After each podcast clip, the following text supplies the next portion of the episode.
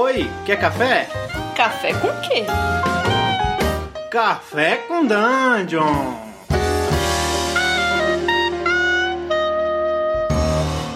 Bom dia, amigos do Regra da Casa. Estamos aqui para mais um Café com Dungeon, a sua manhã com muito RPG. Eu sou o Rafael Balbi, eu tô voltando aqui a tomar um, um chazinho com leite, só para ficar de boas. E hoje eu tô recebendo aqui o Ramon Mineiro da casa também. Fala, Ramon. E aí, bom dia. Eu não entendo como é que se toma café, chá com leite, cara. Pra mim isso é incabível. Não, não, parece que é tradição até na Inglaterra, fiquei sabendo recentemente. Mas, é, sei lá, não consigo. Pra mim é muita água. É água com leite. Água com leite não combina. Tô tomando meu cafezinho preto com canelinha. E aquela canelinha que, que vem na mão, sabe? Quando você vem um pouquinho na mão, daí você fica o dia inteiro com a mão cheirando canela. É sim, sim. É, cara, eu gosto também. Gosto, gosto muito. Televisão também gosta. Gosta, então. É, um, é, uma, é uma palavra aí, o um cafezinho com canela. Se você faz um cafezinho com canela, tá vindo a gente aí, manda, manda um recado. Isso aí. Hoje a gente vai falar sobre Sandbox e Railroad, né? Isso aí. É, explicando conceitos. O Sandbox é a caixa de areia, né? Porque você tem um mundo muito grande e você brinca com, com esse mundo que é essa caixa de areia. Então você brinca com essa caixa de areia. E se a gente for falar de videogame, que deve, deve ser mais fácil de ilustrar, a gente tem aí uns jogos tipo GTA, Skyrim, né, que são jogos que você tem um mundo aberto, né, tipo, e você tem as localizações e você vai até elas e você não precisa seguir uma linha de história, né, você tem várias linhas para seguir. É, isso aí a gente, a gente chama o sandbox e a gente costuma fazer um contraste do sandbox com outro estilo de mestral, de, de fazer uma aventura, que é o railroad, que quer dizer estrada de ferro, né? É uma, é uma linha, né? Uma, é quando você, quando a sua aventura ela segue uma linha do ponto A até o ponto B e os jogadores vão ter que seguir essa, esse trilho até lá, né? Então o mestre ele, ele, ele influencia os jogadores, ele, ele coloca ali o mundo somente no que tem, no que tange aquele, aquela ideia que ele teve de início, meio e fim, né? É porque é como se fosse uma linha de trem, né? O trem tá andando, você não pode sair da linha. Uhum. Então, tipo, geralmente numa história railroad, um passo vem depois do outro, né? Você não tem muito desvio de história. É uma Sim. história que o mestre tem começo, meio e fim, e o mestre sabe, igual você falou, assim, ele controla o jogo para aquilo acontecer no que ele pensou de, de, de história, assim. Uhum. Mas. É... é... assim, de forma geral, o Railroad, o pessoal toma o Railroad como, um, como uma ofensa, né? Tipo, como um. Uma ofensa não, desculpa. Como uma crítica a, a, um, a, um, a um tipo de jogo, do tipo, ô, oh, teu jogo foi meio Railroad, foi meio. Foi meio, tipo, em cima de trilhos tal. É, normalmente se fala isso como se fosse uma, uma necessariamente uma coisa ruim, o Railroad. Uhum. E você acha que é sempre ruim ou você acha que Railroad pode eventualmente ser bom? Eu não sei, cara, porque assim. É... Deixa eu pensar. Eu acho que RPG é uma outra mídia, né? Tipo, sei lá, a gente tá falando de videogame e um jogo Railroad, por exemplo, é o Uncharted. O Uncharted, o Uncharted não é um jogo ruim por ele ser Railroad, assim, tipo, por a história seguir por um, por um lado só. É, e o mesmo acontece, eu acho com RPG. A gente tem aventuras que elas são aventuras prontas que as coisas acontecem uma depois da outra, num caminho. É, você tem. Só que como RPG, tipo, o que, o que muda, né? O, o que movimenta a história é como os jogadores vão lidar com aquele desafio. Então, uhum. nem sempre um railroad, uma aventura pronta, é ruim. E ao mesmo tempo, eu acho que um sandbox ele funciona muito para uma campanha sabe? Tipo, sei lá, você cria um mundo, é legal isso, assim, você criar um mundo e jogar seus, seus jogadores ali dentro e motivar que eles explorem o mundo, e aí vocês vão criando aquilo juntos, sabe? É, cara, eu concordo com você, eu acho que de forma geral é, se usa muito essa, essa coisa de falar que determinada aventura é railroad para se falar, pô, você não tá dando liberdade para jogadores, não importa o que os jogadores façam, é, a aventura não vai mudar, então isso acarreta numa sensação de potência, parece que é tudo marmelado e tudo mais. E de fato isso é um, é um perigo que o estilo Railroad traz consigo, né? Se o mestre ele deixa muito claro que nada que os jogadores fizerem vai alterar o, o, o rumo da coisa toda que ele está levando, da história que ele está levando, é, isso pode realmente levar isso tudo, a sentimento de impotência e tudo mais. Uhum. Mas eu creio que tem formas positivas de se fazer o Railroad, inclusive no, do, do, do, jeito que você falou, né? Por exemplo, se você fizer um Railroad numa aventura pronta, numa aventura que é só para one shot, uma coisa rápida para você testar o jogo, uhum. é, que você não tem muito tempo, não quer fazer uma campanha. Então você pode ter um, uma aventura que você fala, então, início, meio e fim é isso aqui, e aí tipo, dentro de cada uma dessas, dessas etapas, ou, de, ou, ou, cada cena que você propõe, os jogadores podem sair bem ou mal daquela cena e podem chegar na última cena é, com mais capacidades ou menos capacidades, ou, ou chegar pi, piores de saúde ou melhores de saúde, ou sei lá, com mais pistas ou menos pistas de como resolver aventura, né? Então uhum. isso acaba que não, não é que você não dê liberdade para os jogadores, mas você acaba dando liberdade dentro daquela, da, da, daqueles, daquelas estações que o trenzinho vai parando, né? Sim. É como se fosse passar de fase, né? Você tem uma aventura, né? Tipo, que ela tem que, os jogadores têm que chegar do ponto A ao ponto B. Só que como é que eles vão fazer isso? É, é cabe a eles decidirem, né? Cabe a eles tipo, resolverem essa, essa questão que tá, que, tá, que tá acontecendo ali. Uma coisa que eu acho que é mal feito no Railroad é quando o mestre força a barra. E eu falo porque eu já fiz isso pra caramba, sabe? Tipo, de, de total inexperiência. De você querer impor a história pros jogadores, mesmo os jogadores não querendo estar, estar na história que você criou. Então, uhum. Porque, tipo, o jogador. O RPG tem isso, né? Tipo, de você, do jogador, querer ir pra lugares onde o mestre nunca imaginou. E mesmo Sim. assim, quando o mestre entra na frente, tipo, barra a ideia do jogador para forçar a história dele, aí eu acho que é um railroad ruim, assim. Eu acho que é ruim o mestre impor a história independente do que o jogador faça, sabe? É, eu, eu concordo. Eu, eu, acho que um railroad ruim acontece principalmente quando, quando rola uma. quando ele poda absolutamente os jogadores, né? Se, uhum. o, se o railroad ocorre dentro de uma proposta que o mestre está dando e os jogadores seguem essa proposta, acho que tudo bem. Agora, vamos supor, a gente está falando de uma aventura que tem ponto A, ponto B e ponto C. Vamos uhum. supor que o vilão da aventura, o grande vilão que vai ser enfrentado no ponto C, ele é, o grupo encontra ele no ponto A. E o mestre fala: bom, ele, o grupo vai encontrar o vilão no ponto A, mas o vilão vai fazer tal coisa e vai sair ileso.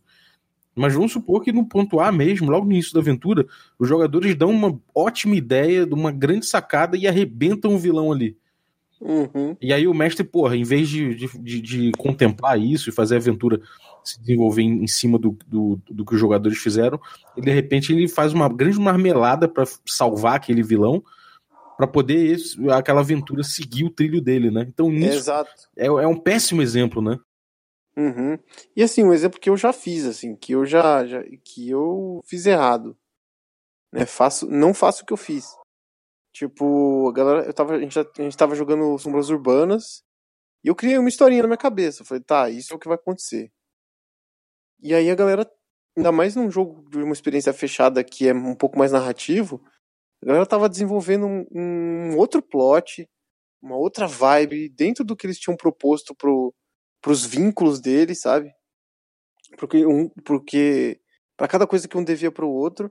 E mesmo assim eu tava tipo, tá, nessa hora aparece uma coisa. Eu tava usando os, os Deus Ex que existem para impor a minha história. E a galera não tava na vibe da minha história, eles estavam na vibe da história deles.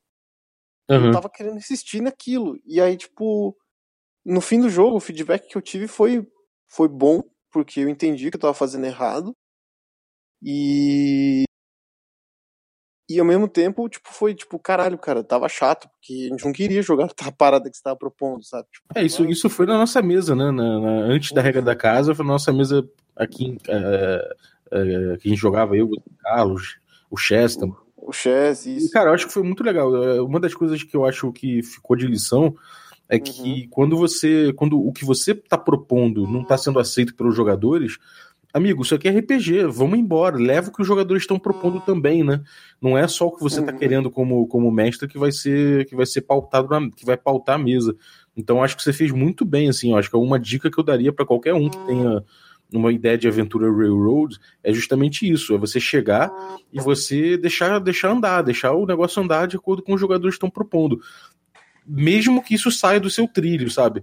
De, depois Sim. você mexe as coisas, você samba do jeito que tem que sambar para que aquilo lá chegue num ponto que você você estava planejando ou que pelo menos alguma coisa se desenvolva a partir daquilo que você propôs inicialmente, mas você travar o jogo para fazer com que a tua ideia aconteça é uma, é uma grande furada. É, já o sandbox, eu acho que você pode fazer de, de umas. Não sei, eu falo de coisas que eu faria. É, ou você faz uma preparação muito extensa, tipo, tá, eu vou criar várias cidades aqui nesse mundinho que eu fiz. E aí você tem que preparar o que, que tem em cada cidade. Ou você usa uma técnica bacana aí que o Bob manja pra caralho, que é o Hexcrawl. Porque daí, tipo, a cada quadrante desse mundo vão tendo coisas aleatórias. Você cria tabelas de coisas aleatórias. E aí, a cada quadrante do mundo, essas coisas acontecem aleatoriamente e passam a ser verdade. Então. É, uma coisa também que dá para fazer é você inventando na hora mesmo, você, você vai jogando até para os jogadores, você pode até jogar para os jogadores e falar, então, onde é que vocês começaram essa aventura, né? Alguma coisa que uhum. o Dungeon World faz, por exemplo, é, que é botar, perguntar para os jogadores o que está acontecendo, né? Então, é, você vai elaborando a, aventura ali, o que, que tem na, na, o que, que vai pautar essa aventura. E você pergunta onde é, onde é que vocês estão, qual é a cidade que vocês começam, tem algum, algum gancho aí, alguma coisa que está que, que, que, que tá, uh, movimentando o grupo agora e tal. Uhum. E aí você vai desenvolvendo isso né, no sandbox. E o, o importante é que você não tenha nesse, é, de verdade uma, um trilho para aquilo ali, mas você deixe eles explorarem o mundo, mesmo que esse, explorar seja criar on the fly, né? Seja criar no, na hora. É, eu, eu acho que o principal aí do, do sandbox é, é você anotar tudo que está acontecendo, né? Você saber tudo que os jogadores estão fazendo, o que, que eles estão movimentando naquele cenário e desenvolver a partir da, da é, você reagir como mestre ao cenário que eles estão que eles estão bagunçando ali. Por isso que é sandbox, né? Por isso que é areia é, é caixa, caixinha de areia. Se você move um grãozinho de areia aqui, todos os outros acabam tendo se movendo um pouco também, né? Sim. E uma coisa que eu acho legal é que, por exemplo, assim, eu sempre pirei muito em Senhor dos Anéis, por exemplo. E aí, já tem o mundo pronto, né? Já tem a, toda a Terra-média ali. E aí é legal você catar os teus personagens, assim, teus jogadores, tacar na Terra-média e falar, e aí, o que, que, vocês vão fazer? Então você uhum. cata um mundo que, se, que existe, que você queira curtir ele, e deixa teus jogadores brincarem ali, sabe? Por isso que é a caixa areia. Porque você vai lá e constrói castelo, brinca do jeito que você quiser brincar. Então, é legal para mim, tipo, eu queria muito, sabe? Quando eu comecei a jogar, é, ter a experiência de estar na Terra-média, sabe? Tipo, porra, que da hora, sabe? É, uhum. Visitar Rohan, as Minas de Moria, saca? A Cidade do Lago, esse tipo de coisa. Então, Sim. tudo isso já existe, já foi criado. Então, você não precisa criar, você só cata o livro, tem vários sistemas do Senhor dos Anéis, vários jogos, né? D&D, inclusive, né? D&D, tem um sistema próprio, tem um anel. E, é, e, e, não que você não consiga experimentar a Terra-média em aventuras Railroad, né? O, o mestre pode uhum. botar a primeira, a primeira parte em Rohan, pode botar, no, sei lá, o fim da, da aventura no, sei lá, nas Minas Tirith, pode, ele pode fazer o que ele quiser. Mas hum. é, quando você tem um sandbox, né, quando você tem um, um jogo aberto que não, não segue uma, um trilho, o, a exploração acaba ficando muito mais significativa para os jogadores, porque aquilo ali tá vindo completamente da escolha deles, né? Pô, é, ao mesmo tempo, essa, essa liberdade toda, né? Ela, ela pode ser um problema. Eu acho que o, o talvez o contra do estilo sandbox seja que você tem uma liberdade tão grande que pode ser um. Você pode é, travar, pode dar uma tela azul nos jogadores com aquele paradoxo da liberdade, né? Que quando você tem um nível muito alto de liberdade, aquilo passa a ser, passa a virar um grande ponto de interrogação e a galera simplesmente não sabe o que fazer e fica, e, e fica parada, não, não usufrui da liberdade que tem, né? Sim, ou então tem aquele problema de você acumular muita quest Porque isso pode acontecer também, sei lá, separem um monte de vila e todo mundo te dá quest. E aí você fala, tá, o que, que eu vou fazer agora? Eu tenho uma porrada de coisa para resolver e eu não sei o que priorizar, sabe? Uhum. É, isso, isso é ruim tanto pro mestre quanto pro jogador, né? Porque acaba que Sim. são muitas frentes para você controlar e o jogador fica sem, fica sem atitude, né? Fica sem, sem ter noção do que fazer. Como é que você é, contornaria isso? Eu acho que. Eu não sei, cara. Eu, eu colocaria uma, uma quest principal. E nem todo jogador precisa pegar também, né? Tipo, é legal você ter. Nem todo mundo precisa ter problema, eu acho. E eu acho que é legal você criar quests interessantes. Porque, uhum. Por exemplo, assim, uma comparação polêmica aqui. A gente tem a side quests do Zelda e tem a side quests do Witcher. No Witcher, você tem uma side quest que é pegar uma panela para uma senhora e descobrir que essa panela foi usada para fazer um ritual demoníaco. E aí a quest vai escalando e vai ficando interessante. Uhum. E aí, no Zelda, você tem uma quest que é pegar cinco maçãs e entregar pra pessoa.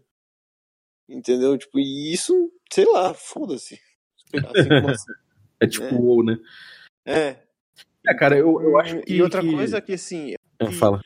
Uma coisa do, do sandbox é que. É muito fácil você transformar o sandbox num railroad. Tipo, é muito fácil você cair na armadilha de deixar só uma quest principal e fazer os jogadores ficarem só nela. É, é bom você criar gatilhos para fazerem os jogadores explorarem o mundo. Porque se você tem um mundo muito vasto e você quer que ele seja explorado, você tem que, ter, você tem que dar motivações. Então eu acho que, de repente, as quests que você criar tem que fazer os jogadores andarem pelo mundo. Né? Uhum. Então eu acho que isso é uma, eu, eu, eu, eu gostaria de jogar num, num jogo assim, sabe? Então. É, eu acho, eu, eu concordo com você, essa coisa da, das quests que, que você falou anteriormente. É, o, que eu, o que eu recomendo para todo mundo é começa de, um, começa de um ponto específico, né? Como mestre, proponha uma vila, uma, uma cidade, proponha um cenário inicial. Uhum. E aí, esse cenário inicial faz ele ficar significativo através das quests que você propõe ou até do, do, do jeito que você descreve, daquilo levar os jogadores a já entenderem alguns conflitos possíveis, algumas, algumas oportunidades. Por exemplo, se você, se você começa num jogo, num, num ah, todo mundo vai começar numa vila, é, no local que é oprimido pelo, pelo reinado, sei lá. É, o local uhum. passa fome, não sei o que. Você já tá, já tá dando uma ideia para os jogadores que tipo de, de treta tem ali que eles vão enfrentar, né? É, uhum. fala que é uma cidade. Eu não, o grupo começa numa cidade-estado gigantesca, dominada por uma guilda de ladrões, ninguém ali tem palavra, você não pode contar com a, com a honestidade de ninguém. Então, então você. O grupo começa numa taverna, assim, assim, assado. Você já tá dando uma ideia pro grupo que tipo de coisa tem ali, né? Uhum. E tem, é legal você escrever algumas sutilezas também. Se você tem, por exemplo, assim, vou, eu sempre vou citar jogo de videogame porque não sei, é uma coisa que é visual. Assim, então, no Witcher, quando você chega numa parte do mundo que tá, tá em guerra, você só tá andando pela estradinha e aí você já vê, tipo, uns, umas forcas e uns corpos enforcados e eles estão com o uniforme do, do reino que está sendo invadido. Uhum. Então você já sabe que tá, tendo, que tá tendo uma guerra ali, que tá dando merda. Então esse Sim. tipo de coisa, se você quiser colocar uma quest principal, você pode colocar essa sutileza, sabe? Descrever essas sutilezas. Então.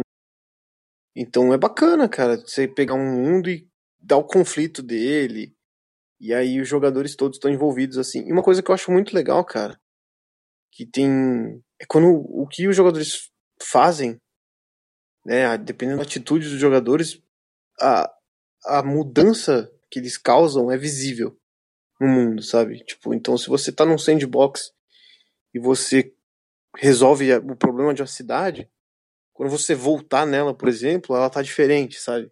Uhum. É, isso é muito legal, porque você sente que, que a, tua, a tua liberdade está criando o mundo junto com, com a cabeça do mestre, né? Exatamente. Isso é bem legal. Isso é bem legal mesmo. Uhum. É, assim, eu acho que para finalizar eu ia pensar numa cena. É, é, imagina o seguinte: a gente tem uma taverna é, clássica de fantasia medieval, uma taverna suja, é, cheia de gente. Parece que um evento vai acontecer ali que é uma coisa rara de acontecer. É, tem um grande, um grande porão trancafiado com, com uma corrente forte e lá de baixo de repente começa a ter um brilho prateado e estão sorteando numa roleta os candidatos a descerem naquele porão. Parece que de tempos em tempos aquele porão no fundo daquela taverna abre uma passagem para uma, uma masmorra secreta de onde podem voltar com muito dinheiro os heróis que, que entrarem lá. Se você está jogando um Railroad, de repente você como mestre você vai dar muita ênfase a esse a, a, a essa história, né? Uhum. Agora, se você estiver jogando um sandbox, você vai apresentar isso de forma leve. Você vai falar dessa taverna, vai falar desse evento, mas você vai falar também que no fundo da taverna tem uns caras ali conspirando alguma coisa que não tem nada a ver com, essa, com esse evento. De repente, do lado de fora da taverna, vocês podem ver alguma confusão relativa a, uma movimentação de, de cargas, de alguma coisa escusa que as pessoas podem estar se aproveitando desse evento para fazer, sabe? Do tipo, uhum. é, pô, vamos aproveitar que a galera tá prestando atenção naquilo ali e roubar determinada coisa. Então, tipo, quando você apresenta a sua, a sua proposta, na, o início da sua aventura, já vai dizer muito se aquilo ali vai ser um railroad ou um sandbox. Então, se você quer um sandbox, não apresenta aquilo de forma railroad. E se você quer um railroad, não apresenta aquilo de forma sandbox, né? É, imagina que que você é um quadro de missões. E aí, quando você é um sandbox, esse quadro tem várias missões penduradas nele. E aí, você, se você é um railroad, você tem tipo, uma missão pendurada nele, e aí, de repente, lá no rodapé tem uma abinha que pode ser uma side quest, entendeu? Exatamente. É, e, e, nada impede que uma aventura comece Railroads e aí depois, para continuar ela, você abra, né? Você pega a hum. decorrência hum. daquela aventura e, e aí joga num, num, num, cenário maior e comece dali um sandbox, Sim. né? Pode ser uma boa experiência, né? Mas é igual a gente falou assim, eu não sei se existe um melhor que o outro. Eu acho que são experiências diferentes. É, você... a gente tem prós e contras cada um, né? Uhum. É, tem prós e contras e eu acho que você tem que experimentar as duas coisas.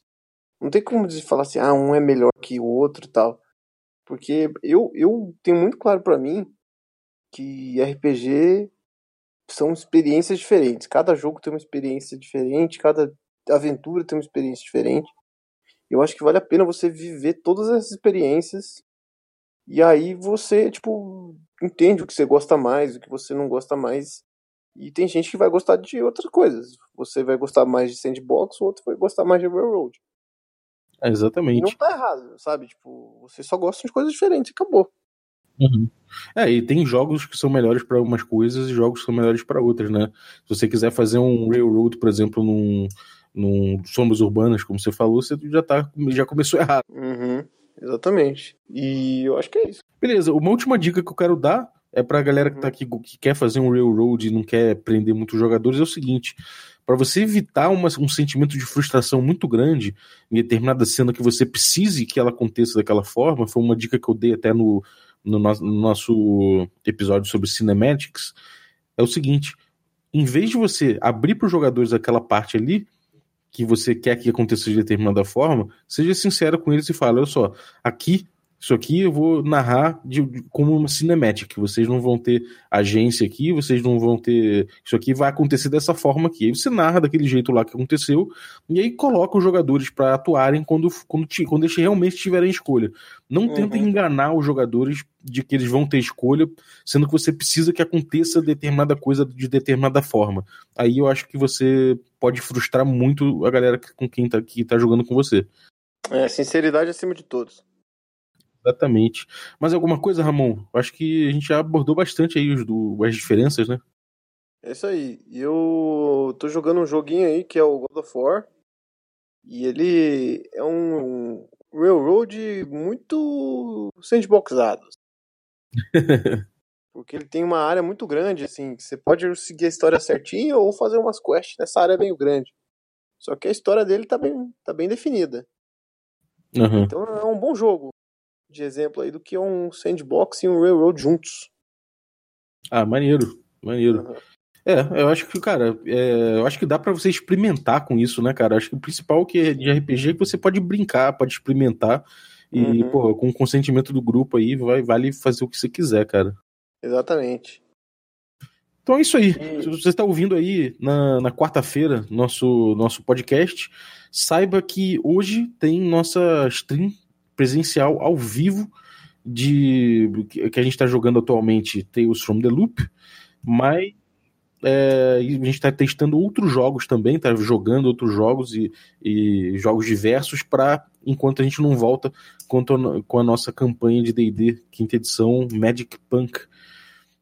E então apareça aí twitch.tv barra regra da casa e confira nossos outros conteúdos aí no YouTube, no- nas redes sociais, o Gnomo Chapado e todos esses, esses conteúdos todos esses conteúdos aí que a gente está fazendo, você acha tudo reunido, todos os links em regradacasa.com.br. No mais, se você curtiu o podcast, dá aí as estrelinhas pra gente aí no, no iTunes, que vai ajudar o crescimento do podcast. Dá o review também no, no iTunes, que é muito interessante. E se você quiser contribuir de alguma forma com o podcast, com sugestões, críticas ou sugestões de tema, pode mandar um e-mail para podcast.regradacasa.com.br ou mandar, deixar seu comentário no nosso site mesmo, na parte de, de- dos episódios do podcast, ou até nas redes sociais também, que a gente vai, vai dar uma lida e vai fazer episódios aí que a gente costuma fazer de leitura de e-mail. Uhum. Então é isso aí, muito É isso aí. obrigado pela presença, um abraço, bom dia.